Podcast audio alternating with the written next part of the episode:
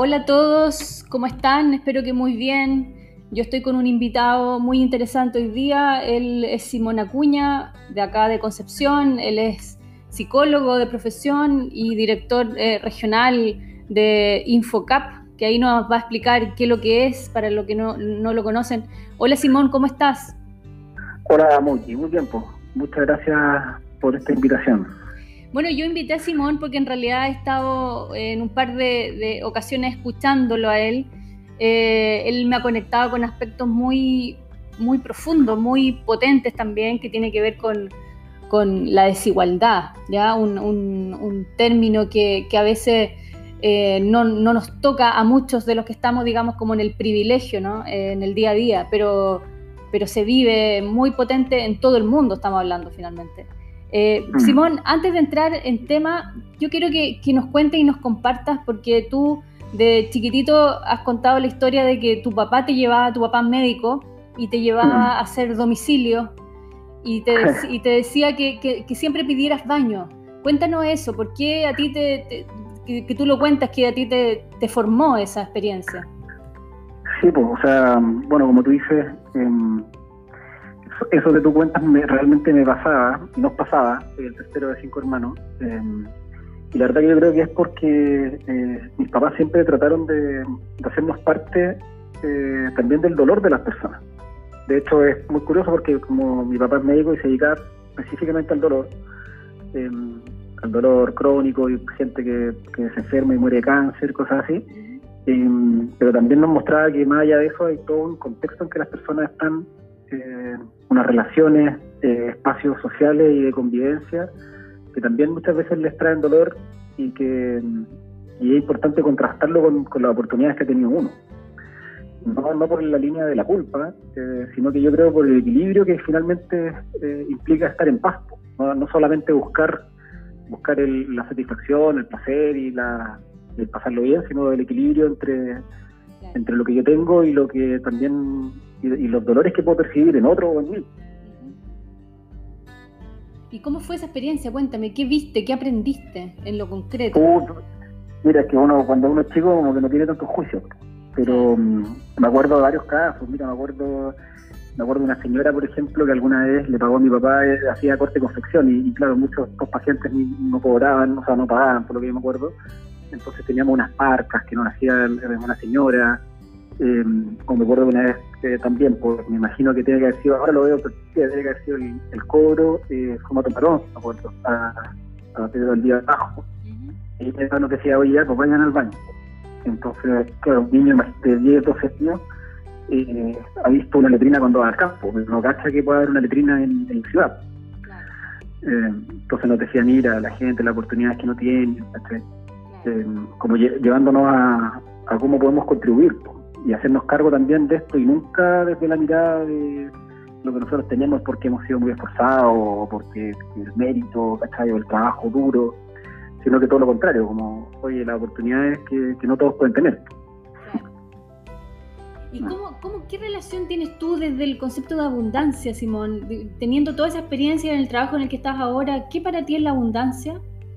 Mm, oye, que, que es súper buen tema, porque yo tenía que hablar algunas cosas y, y creo que hay un tema súper interesante, porque em, más que la abundancia, o sea, tú me preguntas qué es la abundancia, y la abundancia es eh, probablemente un exceso, y es un, es un pecado social, por llamarlo de alguna forma, eh, no solo con la relación con los demás, sino también la relación con uno mismo.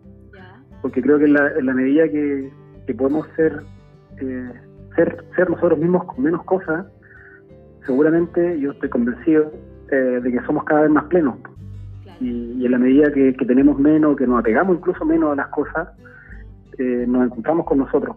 Eh, yo creo que la abundancia en ese sentido es un impedimento, eh, es un estorbo para poder disfrutar de las cosas buenas de la vida. De hecho, yo creo que incluso desde el punto de vista antes, muchas veces lo estético y, lo más bello son cosas más simples y mucho menos abundantes. Y yo creo que la abundancia es es todo lo contrario, pues es probablemente el resultado de, la búsqueda frenética de, esta locura a veces que se ha transformado la vida y el ser feliz con las cosas, con las compras, con el éxito, con que te reconozcan. Si es que le llamamos abundancia a eso, porque de repente abundancia mm. puede ser, no sé, tener una lechuga de una huerta sin eh, pesticida, por ejemplo, eh, claro. o tomar agua limpia, o tener una buena conversación como esta, ¿no es cierto? Mm. Eh, claro, quizá hay que empezar a, profundizar los aspectos de, a lo que le llamamos abundancia y que justamente lo que dices tú, la simpleza es como a donde debiéramos apuntar Simón, ¿qué, ¿qué, reflexiones has tenido estos días sobre la pandemia, la cuarentena? Me imagino que la desigualdad estás viendo que se está agudizando. ¿Cómo ves esto? O sea, veo que como todas las crisis em, afecta mucho a, los que tienen menos, a las personas más pobres, em, las personas que están ahí viviendo el día a día, que, si ya se ha mencionado harto, ha salido en estos lados, eh, pero eso es real. Digo, lo que yo no quisiera es transmitir tío a las personas que nos van a escuchar em, como un pesimismo al respecto. Pero sí, insisto en lo que dije un poco antes, que yo creo que el, bienestar es un equilibrio también. Y tenemos que, mirar ese dolor para poder también eh, sentir el, privilegio y el gusto de contribuir a estas soluciones. Em, yo veo hoy día que hay gente, la gente lo sufre, como digo, la misma gente que sufre todo la misma gente que sufre cuando un terremoto o que sufre cualquier crisis, em, las personas que, que, finalmente se, eh, se van, a, van a ser víctimas de muchas cuestiones a veces que solo por falta de, del contacto social que no tenemos hemos hecho mal. Yo pienso incluso desde el punto de vista de las comunicaciones, como em, es una lecera, pero no sé si viste, salió una chica que del Ministerio de Deporte de que te entrene en tu casa. Entonces era una seleccionada de eh, surf. Y resulta que, claro, ella se entrenaba en su casa, pero tenía una casa espectacular, un patio fantástico, un perro así de primera y, hubo mucha como controversia en redes sociales como por la por el poco tino, ¿cachai? Por, el, por la poca sensibilidad. Entonces, yo creo que eso es lo que, lo que hoy día vemos. Vemos que, que una vez a las tantas, y ahora, bueno, con esta pandemia, nos van apareciendo como estos flash de realidad. y lo que buscamos rápidamente es resolver eh, y estapar y volver a estas normalidades eh, que son los que al final tal vez nos mantienen más cómodos. Em, yo creo que lo que se ve hoy día es que se, vuelve a mostrar la herida y, yo creo que algunos estamos ahí como, bueno, aprovechemos de que se está mostrando para poder hacernos cargo de manera un poco más definitiva. Eh, incluso en el tema que, nos, que, que, que trabajo yo, que es el tema del trabajo, está súper claro. O sea, imagínate que la mitad de las personas, de los trabajadores en Chile, gana 400 lucas o menos. Em, y eso hoy día tú decís, claro, hoy día es grave porque significa que esas personas no sobreviven el mes siguiente. Em, y así nos empezamos a dar cuenta que la, pandemia quitó el velo de, un sistema muy precario, donde algunos tenemos un contrato indefinido, donde algunos tenemos ahorros, donde algunos tenemos herencia, oportunidades. Em, donde la mayoría está muy eh, expuesto. Y es, la, y es, probablemente lo que ha pasado mucho en, Chile, que claramente somos mucho menos pobres, seguramente que hace 30 años o 40 años, eh, pero la vulnerabilidad que está como el riesgo, el riesgo de caer en pobreza está ahí. Está ahí si es que tienes un hijo en discapacidad, si es que tu papá o tu mamá son dependientes y alguien tiene que cuidarlo y no trabajar, eh, esa vulnerabilidad que está ahí si eres mujer, porque tienes que cuidar y, trabajar. Y esta pandemia yo creo que expone esa vulnerabilidad. Sí, ya veníamos con un proceso muy duro que era el estallido social chileno, claro, que venía desde octubre y ya venía mostrando eso y hoy día ya se destapó y eso ese 50% de la población chilena se amplía mucho más porque hay un gran porcentaje de personas que somos independientes y, Mm. que también estamos en el fondo tratando de ser creativos un poco. Eh, mm. Simón, yo recuerdo una, una, en la última invitación que me hicieron a la Cámara Chilena de la Construcción y el Comercio, que, que donde hiciste tú, digamos, una, una, charla muy potente, que yo sé que dejaste a todos así con, con los pelos parados. Eh, cuando comentaste sobre, digamos, sobre la, eh, la necesidad profunda humana de ese ser que está en el fondo en la calle reclamando y destruyendo incluso esos flights, ¿no es cierto?, que estaban destruyendo y que en el mm. fondo lo único que clamaban eran ser vistos. Dijiste algo muy mm. potente. Cuéntanos un poco sobre esa visión que, dijiste ese día. Mm. Sí, pues mira, ahí a veces nos metemos como en, en controversias con personas, porque en ningún caso defendemos así los actos, ¿cachai? La violencia cuestiones que son que no hacen mal a todos. Em, pero en realidad nosotros hemos ido viendo, eh, y, la verdad es que yo hace un tiempo atrás encontré una encuesta, un estudio que se hizo acerca de la felicidad de los chilenos, em, y una de las cosas que más influía en la felicidad de los chilenos, a diferencia de otros países del mundo, era el sentir que mi vida tiene un sentido o significa algo, ¿no? Y ahí yo creo que hay un tema como muy interesante del, del bienestar y del bienestar en, su dimensión social, que es cómo yo encuentro sentido a las cosas y a mi vida. Y es súper chocante, a mí me pasa por mi trabajo, irme encontrando con personas adultas, eh, mayores que yo, eh, que no han encontrado sentido a las cosas. Eh, y que todas las cosas que hacen están cargadas de, valores negativos, ¿cachai? No sé, una persona que estuvo en la cárcel y que se recuperó, bueno, carga con tremendo estigma. Un gallo que estuvo en tratamiento de droga, está bien, él cree que es un desastre, ¿cachai? Una mujer con hijo y, sin marido también. Y así va viendo gente que, que, no le, que no puede significar su vida con, eh, de manera positiva, ¿cachai? Y lo que yo sabes comenté era lo que me pasó, que a mí me marcó mucho, eh, del ver a, unas tomas que fueron impactantes de unos cabros que estaban arriba del, del, del edificio de la caja de compensación.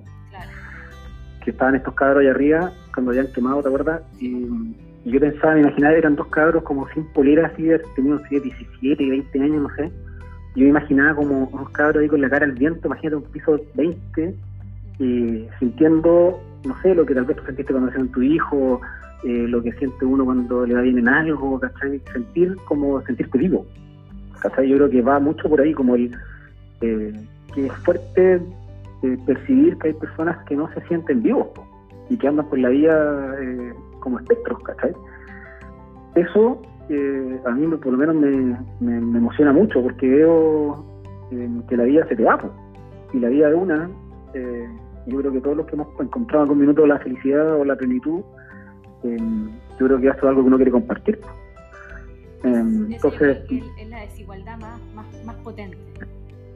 Claro, porque al final, mira, si a ti te puede gustar una cosa u otra, eh, em, o sea, disfrutar la vida de múltiples maneras, pero, pero que tu vida no, no valga o no tenga sentido, eh, yo creo que es una soledad muy profunda muy profunda. Y a veces eso basta solamente eh, por el barrio que naciste, porque en algunos casos por ser hombre o mujer, por ser extranjero em, o por ser pobre. Y, eso a nosotros, a mí me parece que es una, una injusticia como muy dura, muy dura. Y, en el contexto también pienso de, tu programa, que, yo estuve viendo como a, qué se han dedicado a conversar y me parece fantástico como el bienestar y para mí el bienestar, cierto, tal vez como psicólogo lo veo, ¿no? Como bio, social incluso espiritual. Eh, yo creo que el bienestar social es ese, no es no es yo pasarlo bien y claro, me junto con mi amigo y hace un asado, ese está bien, tienes tu familia, tienes tus hijos, pero el bienestar social también es, es tú en un contexto y en ese contexto hay otras personas y, y la felicidad de ellos tiene que repercutir en nosotros. Yo creo que nos hemos deshumanizado mucho en esa sensación. Eh, en la sensación de que todo lo que pasó el 18 de octubre se veía de la perspectiva de la seguridad pública. Está bien, hay un problema de seguridad pública. O ahora, todo lo que vemos ahora, no todo, pero hay eh, mucho énfasis en, la crisis económica, ¿me entienden? Pero, pero todo eso tiene que ser para las personas. Si no, no, tiene mucho sentido. Bueno, tú estás haciendo y yo creo que lo, que tú dices, o lo, que tú esa oportunidad de compartir, era poder transmitirle, y es lo que trato de hacer siempre a todo el mundo, em, la urgencia de eso, ¿no? Lo, importante que es. Lo importante que es que, nos podamos desarrollar, eh, nos podamos así llenar, ¿no? Como uno en la vida, y yo creo que en el sistema que estamos como siempre queriendo llenarnos, ¿no? Como desde la plata, de los afectos, eh, las cosas, Em, pero creo que también hay algo que te llena mucho y es lo paradójico, que es cuando tú te entregas.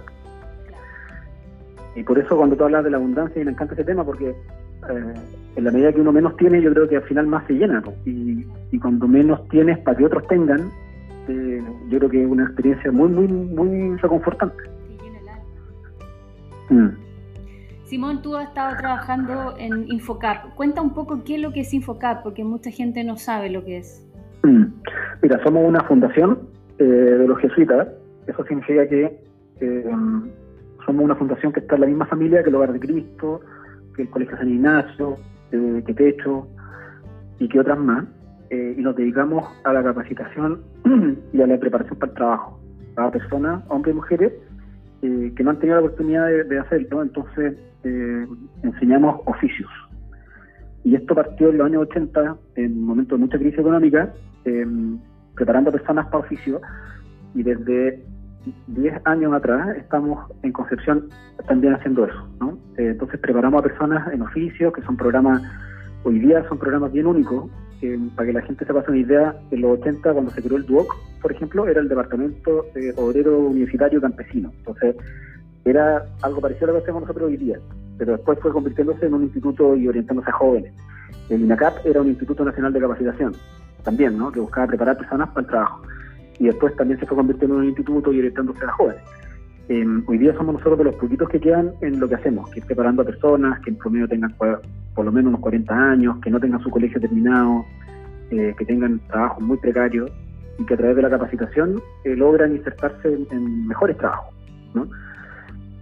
Y para eso eh, estamos andando todo un sistema como parecido a un instituto, pero yo diría que por la gran gracia de que logramos involucrar y hacemos una experiencia muy completa, porque hay personas como tú, como yo, que son voluntarios o voluntarias eh, y que la hacen clases. O sea, hay una parte, como un tercio de las clases, que la hacen personas voluntarias.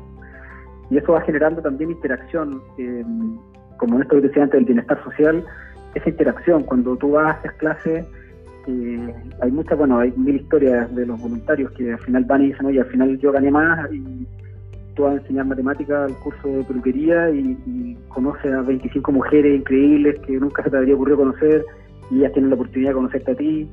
Em, entonces nosotros enseñamos oficio, pero la verdad es que eh, apelamos que pase algo mucho más grande, que es este proceso de insertarte en la sociedad y formarte humanamente. El oficio, claro, o sea, si la gente estudia con nosotros, eh, se certifica como, como eléctrico y nosotros le encontramos un trabajo y agarran pegas eh, impensadas para ellos, pero nosotros no queremos que hagan eso para que entren a, no sé, a endeudarse, a volverse loco, a dejar su familia, a comprar un auto. La idea es que se formen humanamente. Eso es importante, eso te iba a preguntar yo, que también hay una formación, digamos, como persona, como ser eh, bondadoso, digamos. Claro, o sea, nosotros tenemos todo, nuestro programa, o sea, nuestro currículum incluye eh, tres dimensiones, una dimensión técnica, que es lo que la gente va a buscar, ¿no? Cuando la gente llega y dice yo quiero ser soldador, la gente no tiene idea que le van a enseñar eh, una asignatura de desarrollo humano, ¿cachai? Que otra de nuestras dimensiones en que son personas ex estudiantes nuestros eh, que preparan, o sea, que se siguen por un, siguen un currículum de desarrollo humano que busca el formar a personas, formarte como ciudadano. Eh, tenemos como un componente importante de ciudadanía, de, trabajador y trabajadora, derechos y deberes hay toda una línea de, formación como, digo, también como trabajador, como ciudadano, como persona. Mm. Me imagino que eh, hace unos años ya con toda esta incorporación de migrantes eh, extranjeros en Chile ha sido muy potente el trabajo con ellos, ¿no? Sí, ese, mira, es un tema súper, a mí me, apasiona mucho ese tema porque em, Chile es un país que se formó eh, y probablemente mucha gente que nos escucha tiene antepasados extranjeros. Y, tenemos una historia de, migración y de encuentro, de mestizaje, ¿cierto? y en ese contexto también de, penuria. Hoy día hay familia, o yo pienso hasta en la familia mía, que estamos bien, pero nuestros antepasados que fueron migrantes llegaron mal, ¿cachai? Y hoy día vemos eso em, y vemos un grupo de gente súper interesante, porque es gente muy luchadora, eh, muy trabajadora, Em, que tiene una educación también de base muy potente. Nosotros hemos visto en las personas haitianas, por ejemplo, que, a veces uno ve que son muy quitados de bulla, digamos, pero que hablan tres idiomas, que tienen así una voluntad, una capacidad para trabajar. Hemos encontrado muy, muy buenos resultados, muy buenos resultados. Y lamentablemente em, nuestra sociedad no ha sido eh, receptiva de la manera más digna. O sea, estuvimos viendo no solo en Santiago, en Concepción hay muchos casos, se han hecho ya algunos estudios del, no sé, los abusos para los cobros de las piezas, ¿cachai? Te cobran 100 lucas por una pieza en, un campamento, y resulta que después, aunque sea un gallo que un, migrante que tiene plata, incluso los discriminan en, los departamentos, haciendo una casa como eh, acomodada también, te discriminan. hay otro estudio que hizo la Católica de la Santísima súper interesante de la discriminación en el trabajo y también los resultados son bien pesados porque eh, se sienten excluidos y especialmente los afrodescendientes. O sea, tú decís, imagínate siglo XXI y porque llega un gallo que, tiene otro color de piel, eh, tiene que entrar pidiendo disculpas a la pega, es como raro. Y estamos en eso todavía. Em, entonces yo creo que nos trae un desafío súper potente, porque viene con harta fuerza, eh, pero la recepción en nuestra cultura, que es como bien cerrada y bien de este país más de pueblo, eh, que, ha costado. Y ahí hay una, hay una lucha súper interesante para dar. Simón, soñemos un poco. ¿Cómo, cómo construimos sociedad? ¿Cómo, ¿Cómo la hacemos? ¿Cómo empezamos a, desde las nuevas generaciones a inculcar estos conceptos? Imagínate tú que tuvieras, digamos, como un rol más importante en términos gubernamentales en el país. ¿Qué, qué, qué harías? Mm. O sea, yo creo que hay que buscar... Eh, yo creo que lo primero es que esta cuestión no funciona en abstracto. Yo creo que las personas tenemos que encontrarnos y eso suena fácil, pero estamos muy, muy, muy separados. Eh, entonces, si no nos conocemos, si no tenemos la experiencia, todo lo que hagamos puede que sea eh, hasta ridículo. A mí me pasa ahora con las cajas de comida. Yo creo que va a llegar un punto en que la caja de comida va a ser ridículo, porque probablemente la señora te va a decir, oye, ya está bien, pero eh, arroz, mate, aceite y jurel, y, y, la gente, por muy pobre que sea, hace otras cosas, come fruta. ¿Me entendís? O sea, en la medida que no nos conozcamos, eh, y por eso yo creo que lo primero para responderte a esa pregunta es el encuentro. Tenemos que generar y soñar con espacios de encuentro eh, más igualitarios. ¿Cómo, nos encontramos? A ver, vamos a eso. ¿Cómo nos encontramos? Sí, chuta, yo creo que ahí vamos, ahí hay que entrar probablemente más en cuestiones políticas y económicas, pero yo me imagino que, a través de la educación de nuestros niños nos encontramos, a través de, de los barrios, de cómo se, cómo se conciben los barrios, ¿cachai? O sea, tú haces un edificio en Chacabuco de 20 pisos, eh, ¿y por qué no se puede hacer, que en otros países se hace, eh, sin ser Corea del Norte, digamos, y se hacen eh, proyectos de integración social, ¿cachai? Donde puede que vea un profesor de la U puede ir en el segundo piso, el primer piso puede ir un auxiliar de la U. Eso pasa en países desarrollados, no, como digo, no, pasa no pasa en, en, en Norcorea o en China, ¿cachai? Eh, el encuentro, como digo, pasa por cómo, eh, vivimos, cómo vivimos, eh, dónde se educan nuestros niños y también y también en los trabajos. Yo creo que en los trabajos también pasa mucho. Tú hoy día todavía ves que hay muchas empresas grandes en que la gente a la una almuerzan los trabajadores y a la una y media almuerzan los gerentes y otra sala y el casino entrega un menú distinto. Eh, eso pasa, eso pasa hoy día en todos lados y, eso nos aleja. Entonces, yo creo que la cultura del encuentro pasa por ahí, como por, pero es doloroso, porque obviamente ah, cuando uno está en un grupo chico, eh, te empieza a encontrar con otras costumbres, con otros estilos, eh, y hay que tener la disposición y la apertura para eso. Sí, claro. Claro, porque hay mucha gente que se empieza a constituir el ser desde el colegio en que fue, desde la universidad donde estuvo, desde el barrio donde vive, etcétera, con quién se rodea. Entonces, finalmente es transformar mm. todo, todo eso, eh, como dices tú, desde chiquitito, que nuestros niños eh, sean compañeros del hijo del carpintero que vino a construir la casa, etcétera. Mm. Yo creo que no es tan utópico, o sea, no es tan utópico como en el tema de educación y también en el tema de, barrio y, de vivienda. Yo creo que es posible eh, y creo que es la única forma en que tú conozcas realmente al otro, porque sino la, la en el contexto de relaciones desiguales eh, va a costar mucho. Mira, tú puedes ser, eh, no sé, yo yo me toca ser jefe, diría. Entonces yo puedo ser muy eh, abierto y tener, que si yo hablo con todo el mundo, por decirte algo, ¿no? Y un jefe que quiere, no sé, ser empático, ¿cierto? Ser compasivo, no sé, ser comprensivo. Em, pero si yo voy a mi casa y tengo vacaciones y el otro gallo, no sé, la persona que hace el aseo va a ir a pasarlo mal, eh, yo no puedo ser iluso que en 20 años más me va a querer matar, ¿cachai? Como, ¿por qué me sorprende? ¿Me entendí? O sea, la gente a veces dice, ¿pero cómo? Bueno, ¿cómo? Porque eh, estamos en un contexto de que las desigualdades son lamentablemente escandalosas. Y, no es que tú digas, oye, oye, son resentidos, ¿cachai? Sino que la misma gente, la gente que va a tu casa a trabajar, ve cómo tú vives. Eh, por eso el sentido como de la austeridad que hablamos al principio, ¿cachai? Porque al final tú no tienes, no puedes, creo yo, no, no, no, no sé nadie para decirlo, pero no, no creo que uno tenga que tener todo lo que puede tener, ¿cachai? al máximo que puedes tener, no, tienes que tener el mínimo que te haga feliz. Claro, finalmente entender la felicidad desde la simpleza. Claro, pero por eso te digo que, como si no nos encontramos, es súper comprensible que las personas eh, nos vean, eh, y eso existe en psicología social, existe el concepto de la violencia simbólica.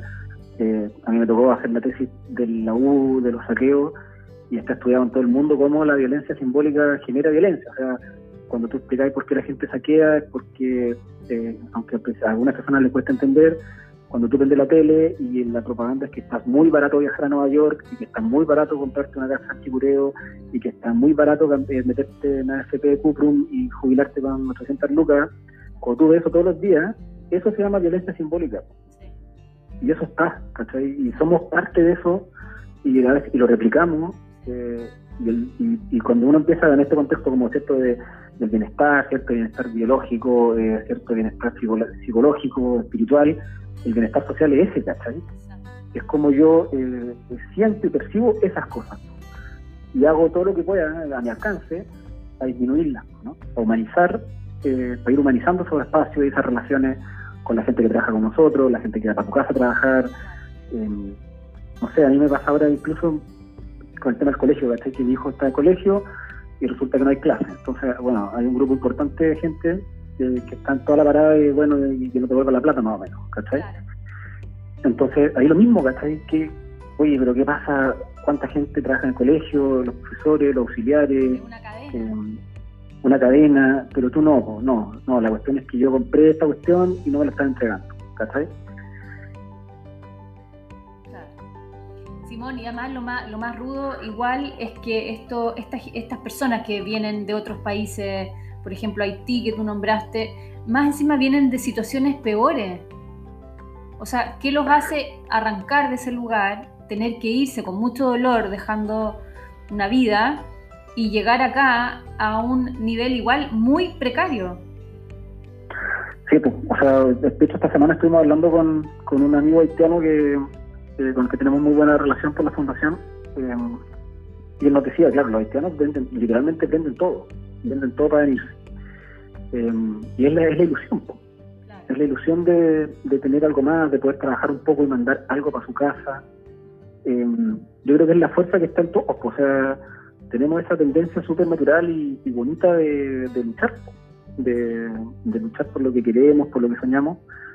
Y en eso especialmente los extranjeros, viven acá una, eh, una cuestión muy silenciosa, ¿cachai? Que estar ahí enfrentándose a eso, a que lo miren feo, o, bueno, una serie de cuestiones, en el caso de las mujeres extranjeras, que, que le diga lo mismo, ¿cachai? Y peor, porque también hay, hay toda una, una cultura, ¿cachai? En el vestir, en el tratar, ¿cachai? Eh, y yo estoy seguro que muchas mujeres extranjeras son víctimas de acoso. Eh, y, probablemente confunden a qué se dedican. Eh, hay toda una, una discriminación eh, hacia ese grupo. Eh, y aún así y aún así vienen acá en busca en busca de más. Bueno, yo creo que este problema de desigualdad está a nivel global. Nosotros la vemos acá, además tú, porque estás en, en esa realidad donde trabajas. Simón, ¿qué, le, qué consejo, qué, qué, mensaje darías tú a la gente que te escucha, que es otra red, digamos, es una red que, vivimos desde una élite? O sea, yo creo que siempre agradecer, ¿no? Uno tiene que agradecer lo que tiene, agradecer porque probablemente lo que tenemos es mucho más fruto de, cuestiones que no nos merecemos a que sí nos merecemos. Eh, creo que hay que percudirse con esto del mérito, ¿no?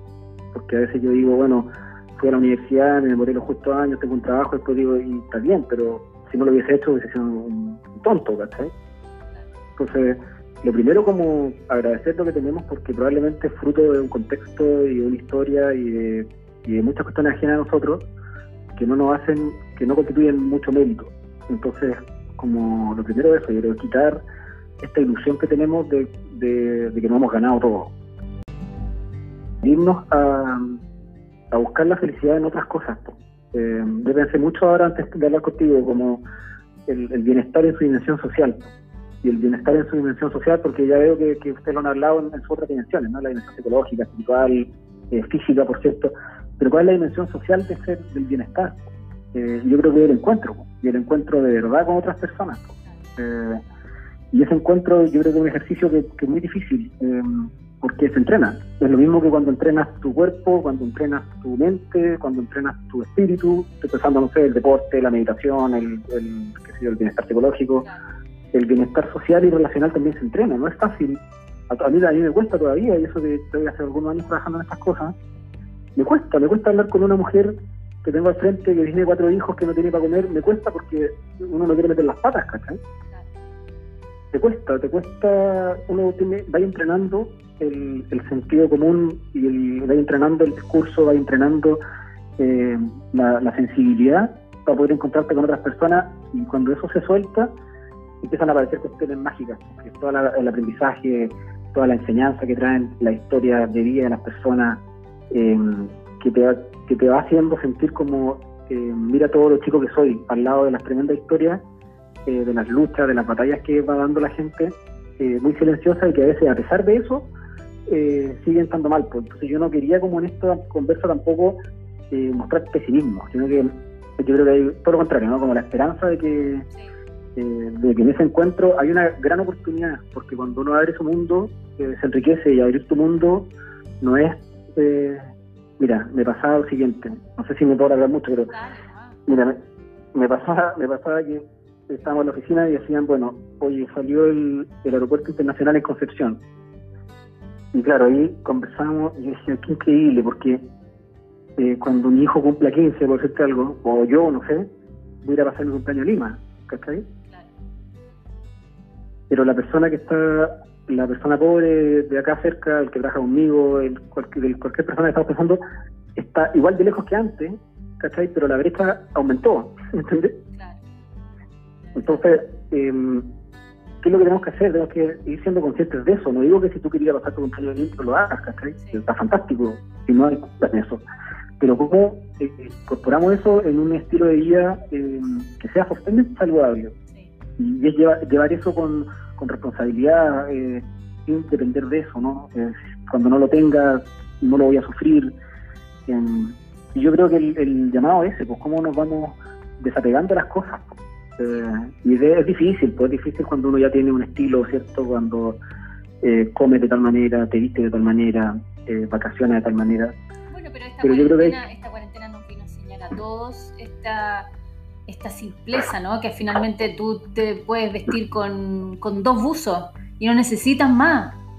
Sí, pues, y, imagínate en alimentarte y cómo lo haces para poder jugar a, las cartas, naipes para pasarlo bien. Claro. Em, yo creo que ahí hay, ahí hay una gran lección. Em, como que a veces la gente que tiene menos no, nos enseña eso, nos enseña que, son felices con cuestiones simples y que a veces uno se va poniendo carga, carga y carga eh, y son cosas nomás. Entonces, a mí me encantaría poder transmitir eso, como ojalá que tengamos cada vez menos eh, y que al final también es un tema súper simple de distribución, pues si para que otros tengan más, nos va a tocar a algunos tener menos. Y hay que ser consciente de eso. Claro, lo que es que hay gente que tiene demasiado. hay millonarios en el mundo que son una cosa así que tú dices, pero son generaciones y generaciones para adelante que están eh, sí, pues, sí pues, pero yo no creo que la solución, o sea, la solución también no es cortarle la cabeza, digamos, y distribuir todo porque eh, eh, porque lo que queremos es una sociedad mejor. Entonces no es, yo creo no basta con una, no, se va a corregir de un día para otro. Y, no tiene tampoco tanto que ver con, con las cosas en, su, en sus cantidades, eh, tiene que ver con, con cómo disponemos. Si yo, obviamente, no hay problema en que unos tengan más y otros tengan menos, yo creo que es bastante natural, ¿no? El tema es que cómo eh, tenemos garantías mínimas, ¿no? Tenemos garantías que hoy día no tenemos, ¿no? Que no tenemos, o sea, pasa así, a los que estamos acá en Concepción, tú te vas y eh, 50 minutos al sur para la provincia de Arauco y la gente se muere de otras cosas, trabaja en otras cosas, come otras cosas y está ya una hora, digamos. Y te encontrás con otro mundo. No sé, yo vivo en la comuna de San Pedro y en la comuna de San Pedro hay gente que tiene la calidad de vida de Suiza y otra gente que tiene la calidad de vida de Congo, ¿cachai? En, la misma comuna. Em, entonces son esos, son esos, yo creo, esas conciencias que te, el despertar esas conciencias y que te moviliza de alguna forma, yo creo que es lo que nos va a hacer encontrar plenitud. No, no como un camino, ¿cachai? De dolor, y no quiero, no queremos promover el, el, el ¿cachai? Sí, claro. Hay muchas Sino que yo creo que la, la entrega, ¿cachai? La entrega, la entrega a otras personas al final es muy reconfortante, al final es la búsqueda de la felicidad. Yo creo que en eso hay muchas políticas que debieran abordarse y una de esas es apagar la televisión. Creo que la televisión entrega como algunos paradigmas de lo que es felicidad súper erráticos para mucha gente y, y, nos está mal informando y está mal formando personas. Mm. De todas maneras, o sea, finalmente, o sea, el, el, consumismo así material eh, lo que hace al final es que consume nuestro tiempo porque es con tiempo como tú compras, o sea, con tiempo trabajas y el tiempo de alguno vale más que el de otro y, con eso ganas más y compras más. Pero la cuarentena también nos ha mostrado eso, porque el tiempo que hemos estado acá en la casa con los niños, eh, el tiempo de hacer una videollamada y, y de repente ver gente más que antes, eh, yo creo que es el disfrutar nuestro tiempo. Eso es lo que nos, eh, lo que nos hace felices. Y yo creo que ahí, bueno, ese, ya por ahí vi que hablaste con algunas mujeres, pero hay una encuesta muy interesante y hay todo un enfoque del uso del tiempo en el tema de las mujeres. Y las mujeres sufren mucho el, el, problema del uso de su tiempo, ¿cachai? Porque tienen eh, estructuralmente, me refiero estructuralmente porque si el marido trabaja, si el marido no trabaja, si ella trabaja, si no trabaja, en, en todos los escenarios las mujeres tienen menos tiempo libre, ¿cachai? Y, yo creo que ese es un tremendo atentado contra la felicidad. Sí, pues tremendo. Bueno, hay harto, hay harto mensaje, nosotros como arquitectos igual, también empezar a, conectar, bueno, con los espacios, la ciudad debiera estar armada para construir estos encuentros, para, para esta igualdad social, ¿no es cierto? Que en el fondo los parques no sean eh, tan eh, de élite o tan pequeños que alberguen más actividades para mucha gente. Eh, y así. Claro, que te das cuenta que como las ciudades, finalmente se fueron construyendo por la especulación y por el interés inmobiliario, Y al final, no pensando en la ciudad para todos, sino que la ciudad como otro bien más del que se puede hacer, sacar beneficio económico pero la ciudad tiene que ser un lugar para todos, ¿no? Para que entonces la ciudad es más grande y hoy día te demora el doble y, y volvemos al tema del tiempo, ¿cachai? Sí, exacto. Entonces la ciudad claramente que, como dices tú como arquitecta, hay una gran visión ahí pues, como la ciudad de los espacios finalmente, ¿no? Todos los, los espacios que construimos no nos vamos a encontrar si no nos vemos. Bueno, yo creo que hay, muchas hay muchas áreas, hay muchas líneas desde la salud, ¿no es cierto? En el fondo, educar a la gente para, para estar sano, no para enfermarse. Mm. La alimentación, ¿no es cierto? Que sea una alimentación, digamos, como más eh, enfocada en eso mismo. Eh, mm. Porque en el fondo los grandes niveles de obesidad están en la gente más pobre. Eh, claro. ¿Cómo se llama la, la ciudad? Las políticas educativas alberga todos los campos de acción del ser humano la desigualdad hoy día. Mm. Entonces hay mucho pues. trabajo.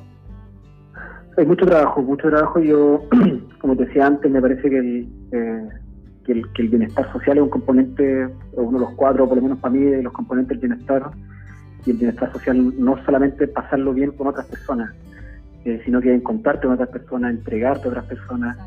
Eh, y yo creo que está al mismo nivel de tu bienestar corporal, de tu bienestar psicológico y de tu bienestar espiritual.